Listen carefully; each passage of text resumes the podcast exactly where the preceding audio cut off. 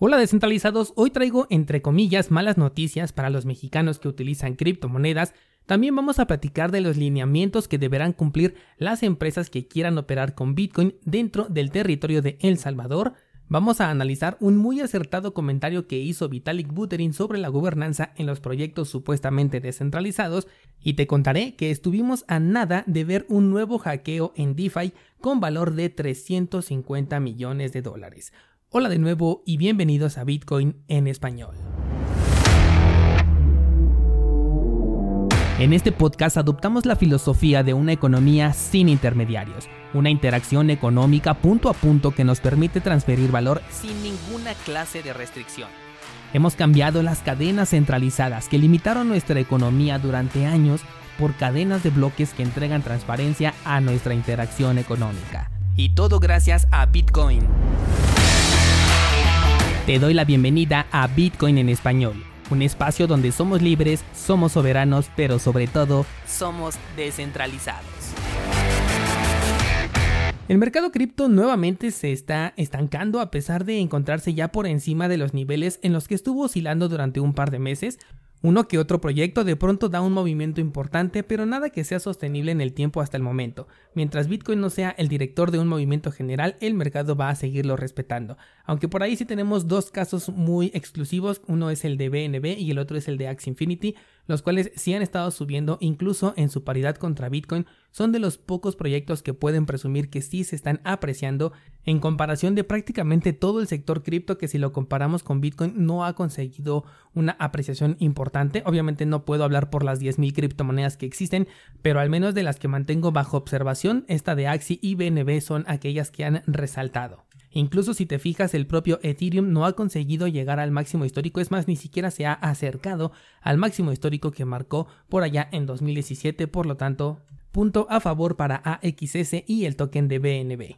Fuera de ello, si no hay nada que reportar en temas de precio, volveremos a dejar este tema y nos iremos de lleno con las noticias. Y vamos a empezar con El Salvador. El tema de la legalidad de Bitcoin en este país todavía continúa y ahora se han publicado los lineamientos oficiales que tienen que cumplir las empresas y aplicaciones que quieran operar dentro de este territorio. Como es evidente, estos lineamientos incluyen el popular Know Your Customer, así como el posible bloqueo de cuentas y saldos en caso de no cumplir con los lineamientos puestos por la institución que está brindando el servicio. Esto último ya es a nivel de usuario final.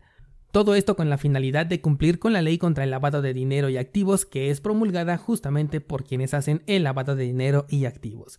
Esto desató un poco de polémica en las redes sociales, o al menos eso fue lo que pude percibir, de que entonces no se estaba adoptando Bitcoin en El Salvador, sino que simplemente era un servicio fiat adicional que utiliza criptomonedas. Pero la verdad es que a mí no me parece para nada sorprendente. Digo, a veces como que veo que se les olvida que estamos hablando de gobiernos e instituciones que están reguladas, las cuales tienen que cumplir con ciertas obligaciones y no nada más obligaciones internas, sino también externas para poder comerciar con algunos otros países. Por lo tanto, y siempre te lo dije, nunca esperé que buscara un entorno descentralizado aquí el presidente de El Salvador al iniciar con la ley Bitcoin. Además, no afecta en nada porque todos estos servicios son completamente opcionales cuando se trata de Bitcoin. Como bien sabemos, no se requiere ninguna clase de permiso ni tampoco de aplicaciones oficiales de un país, ni mucho menos de una entidad bancaria para poder utilizar Bitcoin de manera nativa. Así que lo que estoy viendo es que aquellos que ya saben qué es Bitcoin y cómo utilizarlo, pueden seguirlo usando como siempre lo han hecho, incluso antes de la promulgación de esta ley, y al mismo tiempo se tiene ahora un canal de entrada para aquellas personas que sean más resistentes al cambio. Aquellos que quieran que un gobierno o una institución siga cuidando de su patrimonio con la enorme diferencia de que esta vez será una elección para estas personas y espero que esto lo tomen mucho en cuenta, sobre todo allí en El Salvador, que por primera vez en su vida tienen la oportunidad de elegir en qué sistema quieren tener su dinero, porque con el fiat a lo más que puedes aspirar es a elegir la institución bancaria de tu preferencia, pero todas estas instituciones sirven al mismo amo, mientras que ahora tienen la posibilidad de elegir el viejo conocido o bien la revolución económica que es Bitcoin, la cual trae consigo por supuesto una carga enorme de responsabilidad de tu propio dinero. Así que incluso en un entorno que aparentemente está controlado, Bitcoin destaca por ser una opción y remarca que el sistema económico tradicional es una imposición. Antes de pasar a la siguiente noticia, te recuerdo que ya está disponible el análisis cripto de este mes, que de acuerdo a su votación fue sobre Axie Infinity. Me gustó la verdad mucho cómo quedó este análisis, te estoy hablando ahí de los aspectos que puedo ver como potencial, de sus tokens, de las mecánicas del juego, por supuesto de los riesgos que también conlleva este juego y de lo que representa para el sector cripto e incluso te hablo de cómo este proyecto puede ser la base del futuro entorno nativo para Bitcoin, porque algo que te explico dentro de este análisis es que Bitcoin es un activo digital que nace en un entorno físico, un entorno tangible. Pero Axie ha abierto la puerta a la creación del entorno ideal para la existencia de Bitcoin y por supuesto de cualquier otra criptomoneda. Ah, y por cierto, el análisis está hecho desde la experiencia real. Con esto quiero decirte que he entrado a Axie Infinity, he comprado ya mis primeros tres Axies y llevo desde la semana pasada jugando con este juego por lo que he podido ver de cerca todo lo que te explico allí en el video. cursosbitcoin.com diagonal análisis y ahora sí continuamos con las noticias. Descentralizados que están en México, mucha atención porque la unidad de inteligencia financiera, que por supuesto no le hace honor a su nombre, solicitará a las plataformas, proveedores y exchanges que trabajen con activos digitales a que reporten las actividades cripto que tengan sus usuarios, incluso si su dirección fiscal está en otro país. Se va a tener hasta el día 17 de cada mes para realizar este reporte, el cual pretende cumplir con la ley federal para la prevención e identificación de operaciones con recursos de procedencia ilícita. Vaya nombrecito que se avientan. Me pregunto si saco dinero de HSBC y este banco ha sido acusado de lavado de dinero, ¿se consideraría dinero ilícito o no?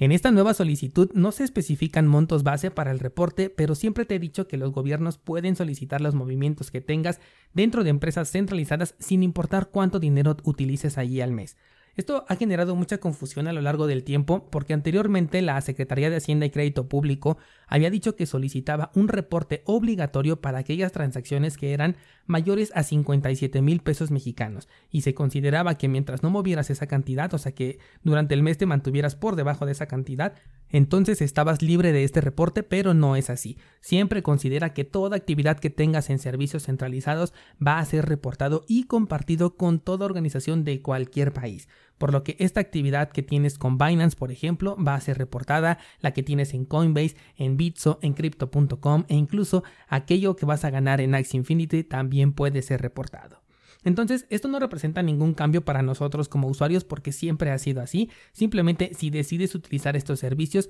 tienes que aceptar el riesgo y la responsabilidad que conlleva porque tienes que declarar los impuestos correspondientes.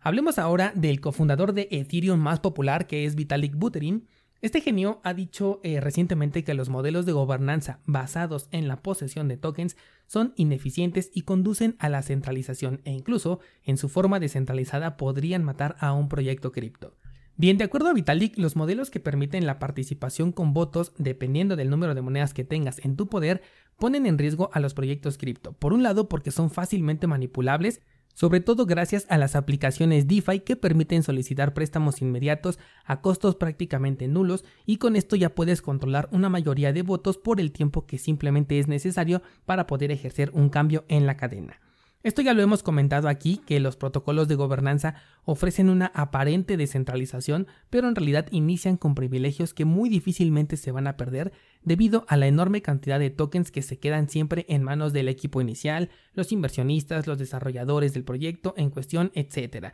Pero algo que dijo Vitalik y que no había considerado es que incluso en un modelo de votación que pueda ser descentralizado, si la mayoría vota por una decisión que es terrible, entonces la moneda podría caer a cero.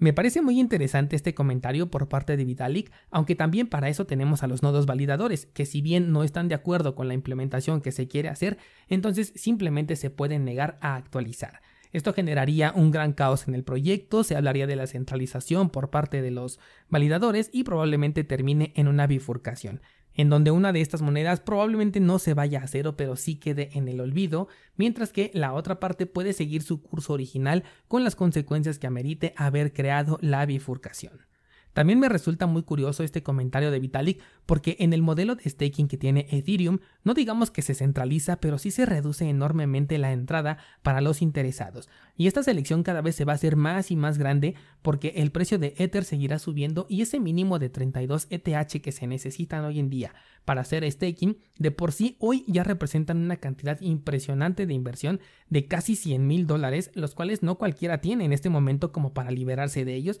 y más de manera indefinida.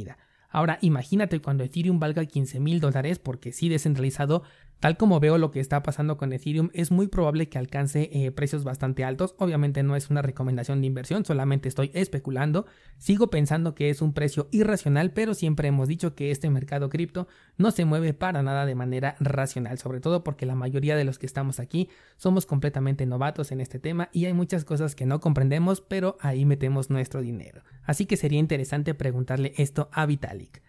Por último, te cuento que el exchange descentralizado y clonado SushiSwap estuvo a punto de perder 350 millones de dólares gracias a que un exploit fue encontrado pero por un hacker de cuello blanco, como que se están poniendo de moda estos hackers, el cual avisó con anticipación al equipo de SushiSwap para que corrigieran el problema. Em, la vulnerabilidad permitía reutilizar el Ethereum en varias ocasiones obteniendo pujas gratis, con lo que de hecho hizo una prueba que fue exitosa y fue ahí cuando decidió comunicarlo al equipo de desarrolladores. Lo interesante es que se están ayudando entre empresas, eso es bastante positivo, porque este personaje, el hacker de cuello blanco, es parte del equipo de Paradigm, el cual tiene una participación bastante activa dentro de Uniswap. Con esto podemos ver a una DeFi que fue salvada a tiempo de una vulnerabilidad que pudo ser solamente un registro más en la infinita lista de desarrollos DeFi que son hackeados.